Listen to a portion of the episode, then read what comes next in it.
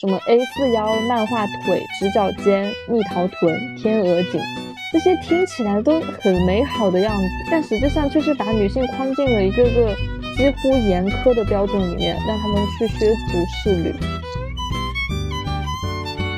我现在想起来，我觉得我之前有身材焦虑的根本的原因就是太在意别人的眼光了，就我很想让别人看起来我是一个还不错的人。然后我就把这个还不错的点，首先就放在自己的外表和身材上面。Hello，大家好，这里是路易十六的电台，我是阿瑟，我是阿秋。四月不减肥，五月徒伤悲。姐妹最近又开始制定减肥计划了。我发现我最近两年的生活规律吧，就是春夏减肥，秋天保持，冬天长膘，然后无限循环。嗯，我也偶尔减肥，但我从来不忌口。我觉得，人类进化到食物链最顶端，如果不能享受美食，那么人生将毫无意义。所以呢，我从来都是靠运动。不过我运动也不是为了减肥啊，更多的就是为了调整身体状态还有精神状态。二十多年一直维持在微胖这个范围，从来就没有瘦过。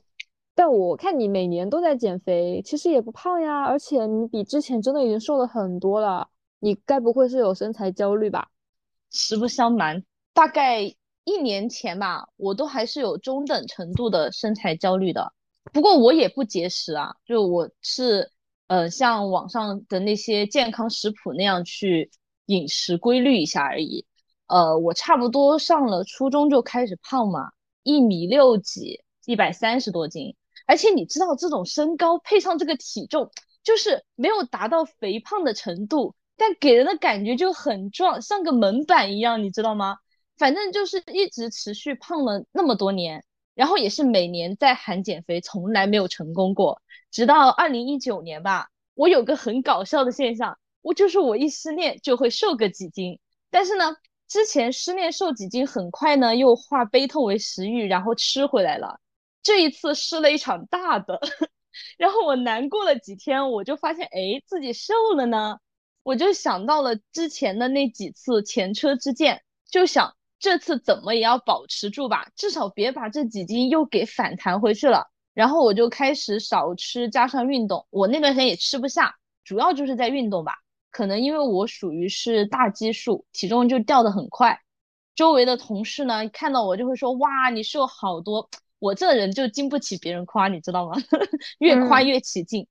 然后我每天下了班回家，咬牙坚持运动，再加上合理的饮食吧，小半年差不多瘦了二十斤。那段时间反正有点减肥上瘾的感觉吧，每天不运动就不舒服，然后吃的也很干净。我那一段时间一度到我每天早上一定会排便，就是所有的生理都很规律的那种程度。总觉得要是不运动就会回到以前那个胖胖的样子。虽然说我没有觉得运动这件事情很痛苦啊，但是那段时间就感觉自己像有点执念，你知道吧？然后后来就到了平台期了，虽然每天都在运动，然后强度也不低，我都是跳帕姐的人物好吗？死亡 帕梅拉，但是感觉一两个月都没有什么变化，就有点气馁。后后来国庆聚会啊、春节聚会什么的。有两三个月就没有规律运动、规律饮食了，虽然没有说反弹哈，但是你就感觉到自己肚子上的肉又一捏一小坨，我就会开始焦虑，然后又会开始制定减肥计划，开始控制，开始运动，所以就形成了这样一个循环，然后反反复复的，春夏秋忙着减肥，然后冬天忙着长胖，笑死，减肥居然还会上瘾。那我其实也有过两次运动上瘾的经历，一次是大学快毕业的时候，每天就跟室友雷打不动的去操场跑圈，瘦了有十多斤吧，真的很明显，我的衣服裤子都换小了一个 size。还有一次呢，是因为换工作，那家公司就离我住的地方比较近，所以我每天都骑自行车去上班，后面呢还换成了电动滑板车，而且啊，我家旁边有个公园，就有那个沿河的跑道嘛。所以我每天晚上甚至还会再去跑一圈，那段时间真的超级勤奋，我也不知道是抽什么风，我所有的衣服都换成了运动服去上班。你知道我平时都是，呃，穿那种单鞋啊，然后一些小裙子什么的，我全都换成了运动服。我内衣也穿的都是运动内衣，出汗的感觉真的很爽。就那段时间，每天都非常快乐，一点都没有那种运动或者说减肥的痛苦。但我本意也不是减肥啦。不过这样的日子我只过了两个月，后面就中断了。你知道为什么吗？你说，你说，很心酸。我不是换成了那个电动滑板车吗？然后我四肢不太协调，我以为我滑得很好，就有点得意忘形了。那天回家的路上，然后那个小风吹着，我真的有点忘我，吹的那个头发呢就吹到我的脸上了，然后我就顺手去撩头发。我正在骑着车，我顺手去撩头发，然后。我就摔了，大概能想到结局。对，那两个膝盖就好大两个洞，然后我四周看了一下没有人，赶紧 站起来，然后用我的那个叫什么冰袖，就临时把两条那个膝盖包扎了一下，真的好坚强，那渗血，然后包扎了一下之后继续骑，继续骑到我家门口，然后去那个。呃，诊所让他给我包扎，真的好痛，大概嗯每天换药，换了有五天，伤的还挺深的。然后等我好的差不多了，我第二那一天又骑这个车去上班，骑着骑着路上有一个小洞，没有看到，又摔了。你那两个洞缝都缝不好了吧？这次还好没有摔到膝盖，摔到我的胸，就感觉撞到了撞到了心脏，你你知道吗？又好痛，然后我就不敢骑了，我就赶紧把那个车就是又放回家了。然后除此之外，因为我那段时间运动量可能有点超标了，我就来姨妈血崩，你知道吗？就流特别多血。晕倒的那一次吗？对对。然后我从来没有流过那么多血。有一天早上起来就在在厕所，就忽然就晕倒了。我第一次晕倒，你知道我多害怕吗？就当时还不知道是晕倒，就觉得就倒下去了，然后手就抓那个厕所的那个洗手池，又又把手肘给撞了。了之后又很快就恢复意识了。站起来了之后呢，眼睛瞎了。我当时很害怕。虽然听起来真的很心酸，但是你长得又很好笑。就你那一段时间又是个瘸子，然后又晕倒了，然后又变成了傻子。没有，就是你不是那个叫什么两眼一抹黑吗？嗯，那晕倒的时候就是你起来了，然后但是你看不见。我本来又是一个八百度的近视，我当时真的以为我要失明了。你。你不知道我内心有多害怕。你现在讲出来，我你笑的那么开心，我真的感受不到你的害怕。当时真的，我我在想我怎么办，看不见了，然后就赶紧就坐在床上，稍微恢复一下，你就感觉就是慢慢的有那个光线，然后就重重新回到你的眼睛里面，就真的就是像电影里面演的那种，从一片黑暗，然后慢慢的有光。射进来，然后在大概过了两三分钟之后，你才能够看到眼前的景象，真的把我吓死了。然后后面就就再也不敢骑了。我 谁敢骑？我之前一直以为你这个故事的结局是你把你的电动车挂在闲鱼卖了。呃，结局是我把我的电动车送给我的前男友了。啊，还是没有让他闲置。我我大概只有小的时候晕倒过一次吧，我也不知道，我应该是低血糖。然后我跟我妈坐在我们家沙发上，有个阿姨在外面敲门，我妈就叫我起来去给她开门。但是我下一秒钟再有意识的时候，我在我们家地上睡着。然后我们家有一个电视柜，电视柜旁边放的一个石狮子吧，小的那种石狮子。嗯，我倒下去的时候撞到那石石狮子了，别说，真的好痛，你知道吗？我忘记是哪个地方撞到了，反正我嗯在醒来的时候，我已经在地下躺着了。我妈真的很淡定的问我怎么了，你知道吗？然后我又爬起来，艰难的爬起来去给别人开门。哎，真的太惨了，嗯，就那那种感觉，就是两眼一抹黑，对，而且你并不知道你是怎么晕倒的，真的很夸张。嗯你说到运动内衣啊，我其实之前不只有身材焦虑吧，我还有大胸羞耻这种心态，就是我应该是遗传吧，跟我妈一样是那种苹果型身材，就是呃上半身很丰满，四肢比较纤细。然后我从初中开始呢，我发育的胸就比较快，我就一直很困扰，因为我妈那个时候给我买内衣都已经开始买那种成人款了，你知道吗？又丑啊，然后我就不愿意穿。就想跟其他同学一样穿小背心，以前还有那种挂脖的小背心，我到现在我都没有尝试过。啊，我不知道你记不记得，反正我我我记得你有吧？我有啊，我还肯定很羡穿。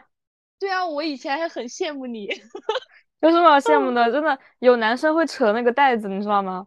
我只是羡慕他那个样子，我反正觉得很可爱，然后别人都有，我也想要有的那种感觉，但是我从来都没有穿过。然后现在可以穿。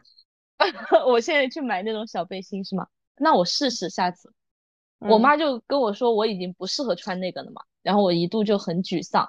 而且我本来一直都比较喜欢穿那种 oversize 的衣服，那种酷酷飒飒的风格。但是这个胸真的让我含泪放弃了好多我喜欢的衣服，特别是一到了夏天穿短袖就真的会很不好意思，遮遮掩掩的。你说去买宽松一点的 T 恤吧，这个苹果型身材真的很夸张好吗？你上半身看起来你就像卡布达，你 上面真的虎背熊腰的，结果你腿又很细，真就是整个人就突出了一个不协调，然后脑壳又大，脸又大，反正我觉得我整个人就不协调，然后我就一度很抗拒夏天的到来，而且真的大胸，不管是买内衣还是买运动内衣都很麻烦，好吗？反正我到现在为止，我买的内衣都没有入得上我的眼的，因为我都觉得他们很丑，但是你也没有办法啊，就那种好看的内衣没有你的 size，真的是没有缘分。然后运动内衣也是，像那种低强度、舒适度高的，跳操会跳出来，你懂吗？真的很痛，那种感觉啊，我我跳出来无数次，超出了我的知识范围。我觉得我们的听众朋友们应该也有懂我的这种体验的人吧。高强度的运动内衣，如果稍微买小那么一点点，它压着也很不舒服，就是无法呼吸，真的很想死。我以前跟我的闺蜜们聊天啊，她们不是都说什么想要自己有点胸啊什么的，喜欢大胸吗？我都直接说的是我可以送给她，我切接下来送给你都可以，只要有这种手术可以做，你全部都可以拿去，我只想要 A。就我身边的朋友啊、同学、亲戚什么的，胸都挺大的，所以我特别明白你们的心情。而且由于你们胸都很大嘛，所以搞得我一度以为自己胸很小，直到，对，直到后来出来读大学、工作了，认识了很多新朋友之后，我才知道原来我并不小，甚至他们还会觉得我有点大，就是我应该是属于 B 那种的，胸型算比较挺的那种嘛，所以看起来会有一点大。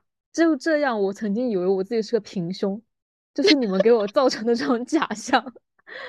我觉得 B 真的是最合适的一个 size 了，好吗？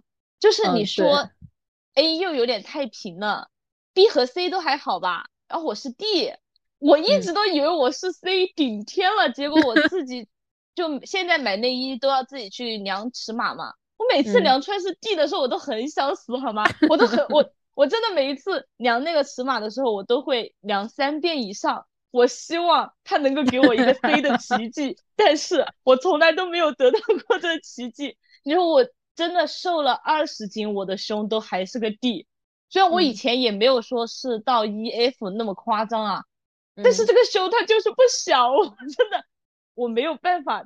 我以为我自己跳操瘦个十几二十斤，我的胸会变小一点，我一直都很想要 B 的，但是我做不到，臣妾做不到啊。讲到胸这个就多聊一点啊。你刚刚讲就是罩杯嘛，A B C D E F G 什么的，我其实之前一直对这个不太在意，包括我可能一直到初中都有很多时间不太穿，就是真空，因为我乳头比较小，就不是很明显，所以即使不穿也不是特别看得出来，就是它晃动的幅度不是很大，所以我有的时候就会不穿，冬天就直接不穿了。现在的话，上班如果是穿两件衣服就不会再穿了，如果薄的话看情况可能会贴个乳贴什么的。现在一般的话也很少买那种就是有罩杯尺码的那种内衣了，现在不都是什么？无尺码吗？S M L 的那种，然后还买过三角杯的，就是那种法式内衣。那个我其实觉得是穿起来最舒服的，它会让你的胸显小，就是没有什么穿着感吧，就你可以忽视它的存在。之前也穿过那种带钢圈的，真的很勒，嗯，所以后面长大了之后就没有再穿了。包括一直以来都会有人告诉你说啊，如果这个内衣不好好穿、不承托的、不聚拢、不集中的话，它就会变形啊、下垂啊什么的，就一直在制造这种焦虑嘛。我觉得这种身材方面的焦虑，不管是女性自己给自己的，还是周围的人，还是那种商家打的广告，真的是无孔不入，你真的很难不去受到一点一点的影响。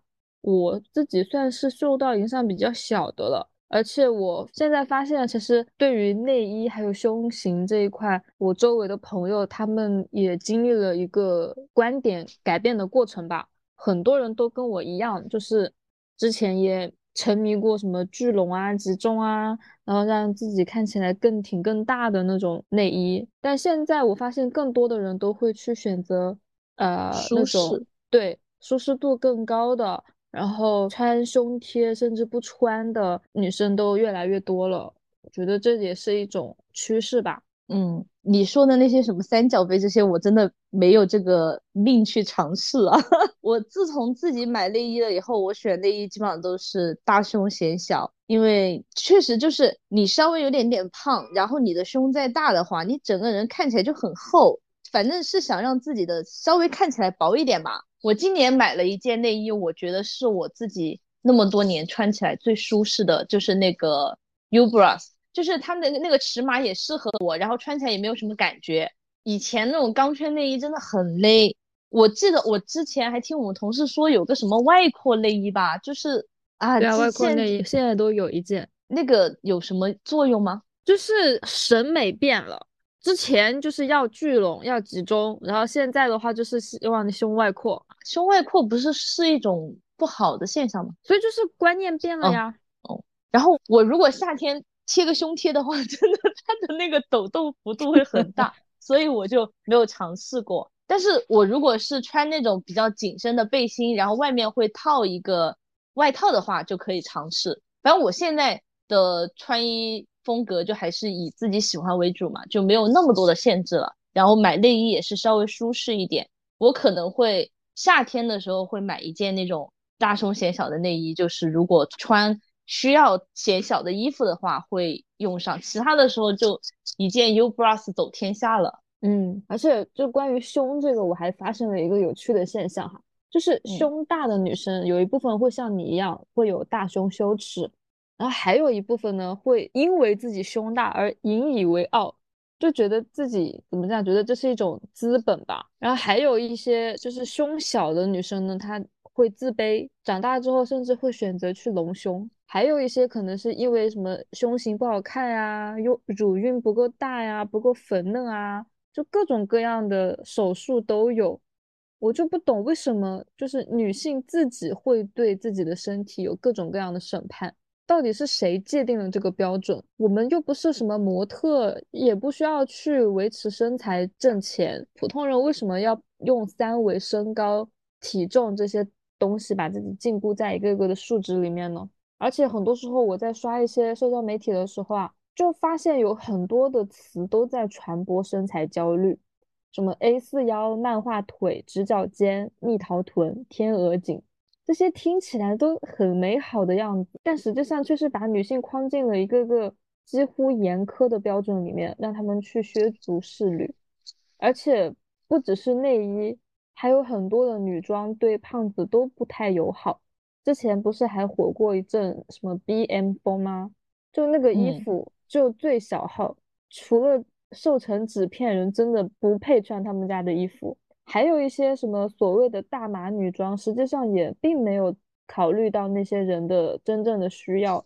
像你刚刚讲的那种大码内衣，它的款式跟风格真的要比普通的女装少了很多的选择。最奇葩的就是现在主流的所谓的那种好身材，就是丰乳、细腰、肥臀，又要瘦又要有胸有屁股，怎么可能嘛？就虽然真的真的不可能，你知道吗？就虽然真的会有那种啊，但真的极少数。那种夸张的漫画身材，真的只有漫画里才会存在吧？而且你看过那种男性上的漫画没有？真的很夸张，那些身材，胸大的就是一个胸比他的头还要大了。对啊，因为他们那些审美标准就是你你脸又要很小，头头就要小。然后胸很大，腰又要很细，然后屁股又要翘，哎，反正大概能想象吧，真的很恐怖。我印象比较深的就是前两天刚去回顾了那个《泰坦尼克》，它里面不是有一幕就是给那个女主穿束胸吗？啊啊，束腰，穿那个束腰，就真的好勒的好紧啊！而且这种因为是现代派的电影了嘛，其实女主的身材已经算是比。之前那个时代的人要胖很多了，之前那种勒就是像裹小脚一样，就是把腰勒到畸形。对我看到过那个照片。对，就是历史上有各种各样对女性身材的一些陋习，把你框定在一个很变态的标准里面去，还会形成一套鄙视链，就是达到这个标准的女性，她会去鄙视。甚至是去霸凌没有达到这个标准的人，就是以前那种三寸金莲，就会觉得自己比较好，对 高人高人一等，然后还要去嘲笑那些没有裹过脚的一双有一双大脚的女人。我真的觉得，为什么在女性内部还要再去形成这种鄙视链，造成恶性循环呢？唉，我觉得这些标准真的是很夸张啊！就是那种 B M 风刚刚火起来的时候。我看那些衣服，我都觉得我小学的时候都穿不进去，你知道吗？对啊，就感觉呼吸一下就能给它撑破了。就是你刚刚说的那种完美的漫画身材啊，反正我是有胸，但是我没有屁股，就我屁股平的还没有我的小腹突出，你知道吗？我最近一直在看，就是我不是练瑜伽要穿瑜伽裤嘛，然后我们瑜伽馆又有很多面镜子，我每次站在那里的时候。如果把我的上半身遮住的话，我会分不清 楚我哪边是正面，哪边是反面。哎，然后我自己又还追求过天鹅颈啊、直角肩啊这些。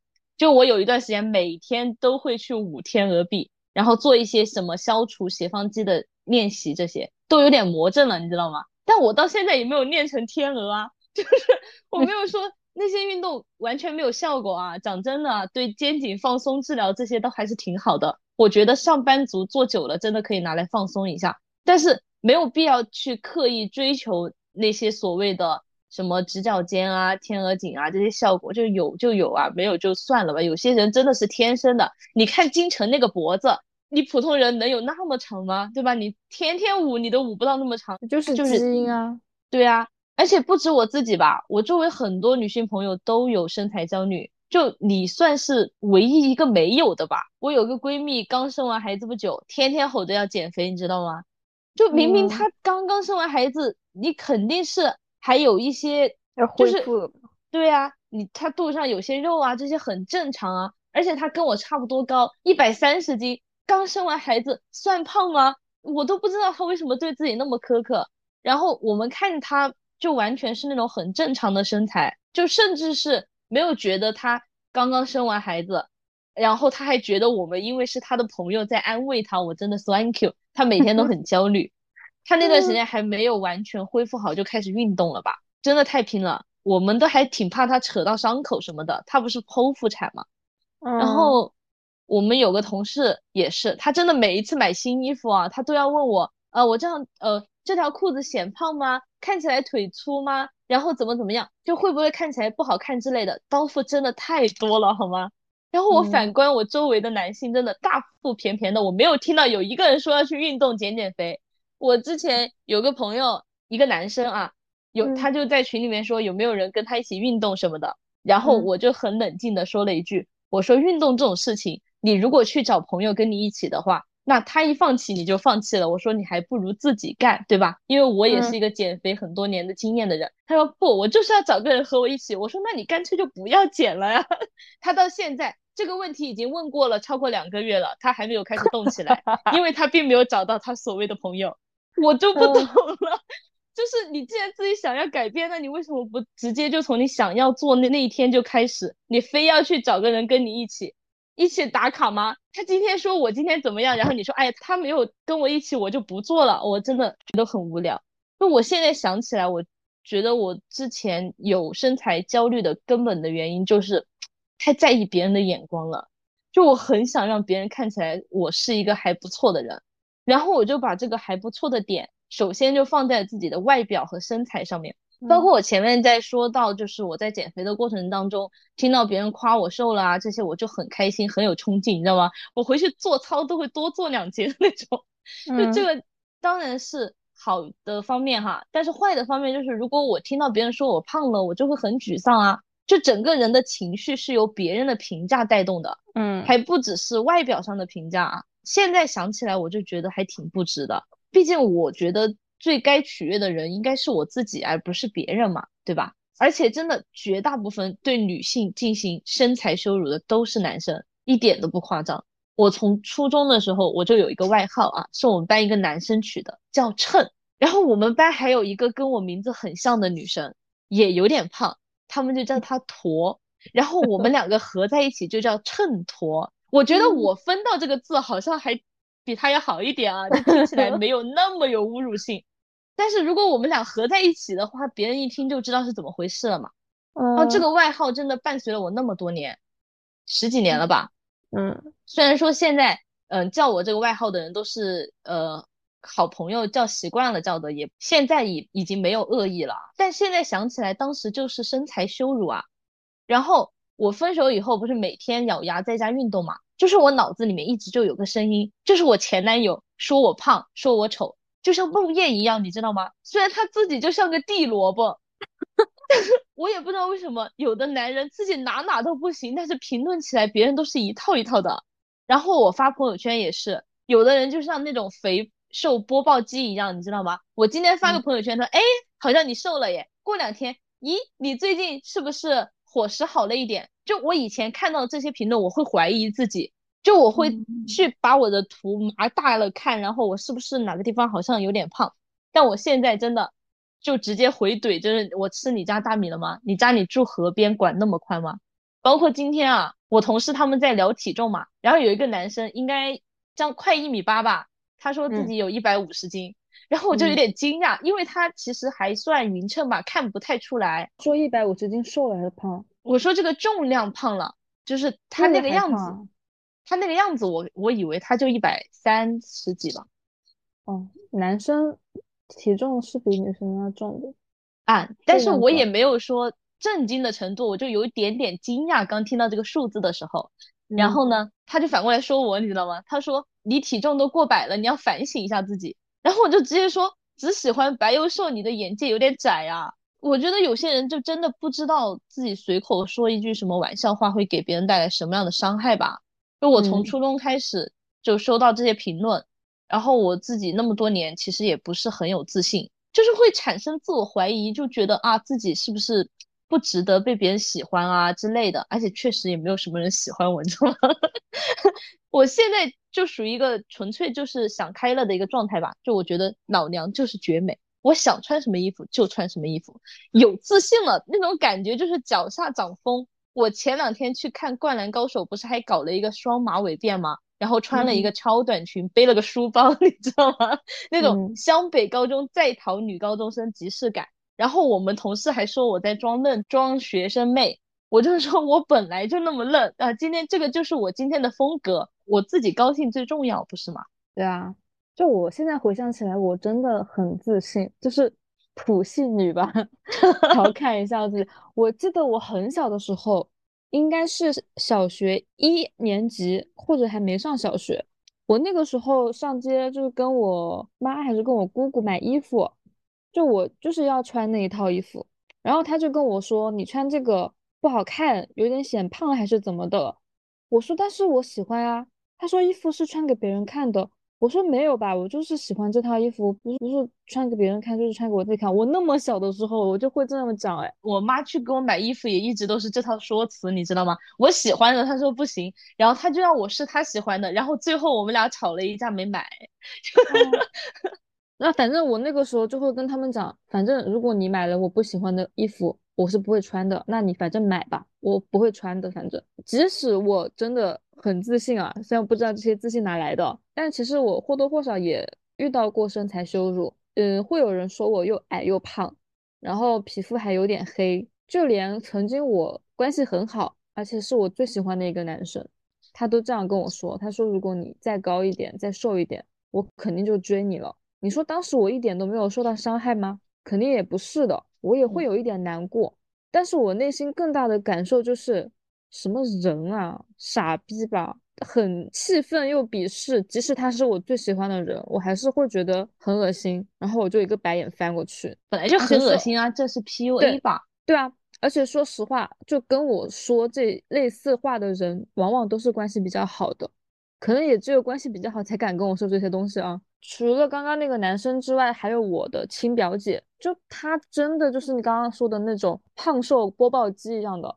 我每次在朋友圈发我的照片，他就会说：“哎呀，好像又瘦了，哎呀，好像又胖了。”然后每次见面，他就会会去架着我的身材嘛，以至于我每次去跟他吃饭啊，我都会特意的去打扮我自己，反而跟其他人不会。而且他还跟我讲过，就是只要你再瘦十公斤，想要什么男人都有。对于这种价值观，我一点都不认同。当然啊，我不是那种很胖的，就真的是微胖，身上很多肉吧。然后呃，一米五几，一百零几斤。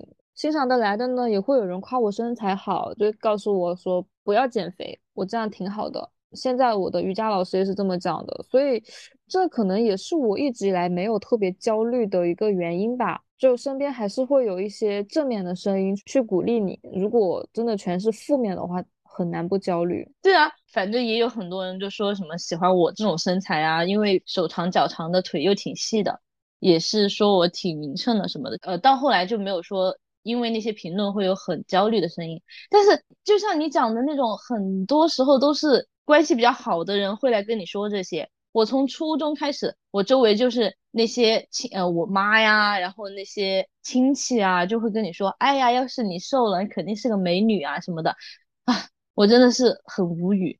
而且同一个世界，同一个表姐啊，我表姐之前跟我说什么，你知道吗？她说我胖的时候，他都不愿意带我出去跟他的朋友们玩之类的话。虽然我心里知道他是有开玩笑的成分啊，但是我当时听到的时候还是会很难过啊。不过我现在其实已经没有那种身材焦虑了，差不多从去年开始吧，我跟自己和解了，特别是我的胸，这个跟我练瑜伽有很大的关系吧。我从前年开始去练瑜伽，然后刚开始也是奔着减肥去的，但是练了一段时间就上瘾了，又上瘾了，就喜欢上那种一呼一吸都由自己控制，然后每一个体式都用力做到极限的感觉。我真的是我们那个瑜伽馆的，我可以得全勤奖，你知道吗？就不管 是冬天零下几度，呃，还是夏天三十八、四十度，你知道这边的气温有多高吗？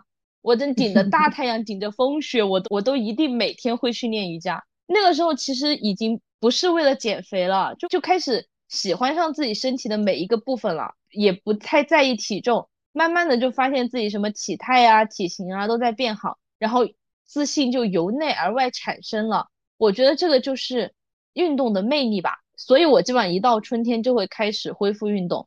就现在减肥纯属是为了要取悦自己吧。因为我之前提到我又是苹果型身材嘛，但是我自己喜欢的穿衣风格又比较 oversize，就为了自不让自己看起来像一堵墙，所以还是想再减减上半身。但是。其实运动的这几年就发现，并不是单纯的为了减肥而运动了，还有很迷恋那种多巴胺分泌的感觉。我心情一不好，我就会开始去跳操，跳得满头是汗，然后洗一个澡，躺在床上，整个身心都舒畅了。不管是练瑜伽，还是自己在家里面跳操啊，这些，就整个人的精神状态都会变得很好，还有睡眠质量也会变好。我就感觉。运动这件事情百利而无一害吧。就希望所有有身材焦虑的姐妹都能跟自己和解吧。你就是你，身材只是一种外在的表现形式。当然，我也不是说它不重要啊，只是说没有那么重要。保持干净整洁、身体健康就已经非常了不起了。我们的身材百分之八十都是靠基因决定的，你的身高比例、肤色，还有各个部位的大小、形状。如果不是到了先天畸形影响生活的程度，真的不建议去做整形手术，高风险高成本，还很有可能成瘾，走上一条不归路。希望有一天，高矮胖瘦只是单纯的中性意义的形容词，我们每一个人都可以放松的做自己，穿自己喜欢的衣服。但最重要的是，不管我们是什么身材，穿什么衣服，都不影响我们爱自己，发自内心的爱那个真实的自己。要爱自己哦。好了，那我们这一期播客就聊到这里啦。我是阿瑟，我是阿秋，我们下期再见啦，拜拜，拜拜。